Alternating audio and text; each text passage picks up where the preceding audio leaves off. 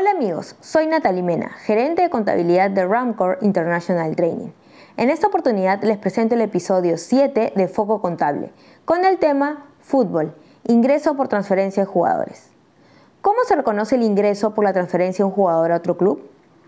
El Comité de Interpretaciones de la NIF concluyó que el ingreso por transferencia se reconoce como parte de la ganancia o pérdida, que surge de la baja en cuentas aplicando el párrafo 113 de la NIC 38.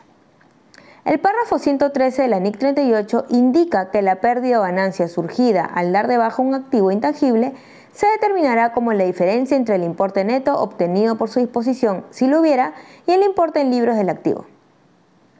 Se reconocerá en el resultado del periodo cuando el activo se dé de baja. Las ganancias no se clasificarán como ingresos de actividades ordinarias. Vale decir que no se reconoce el ingreso por la transferencia de jugadores aplicando la NIF 15. ¿Por qué no se aplica por analogía el párrafo 68 de la NIC 16?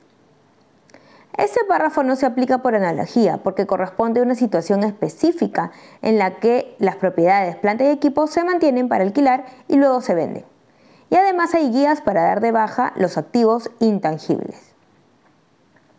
¿Cómo se clasifica este ingreso efectivo en el estado de flujos de efectivo?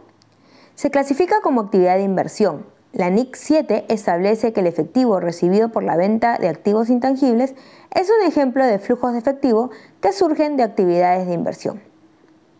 Agradecemos su atención y los invitamos a participar de nuestro seminario 100 casos prácticos de NIF con aplicación del Plan Contable General Empresarial, que inicia este 15 de septiembre.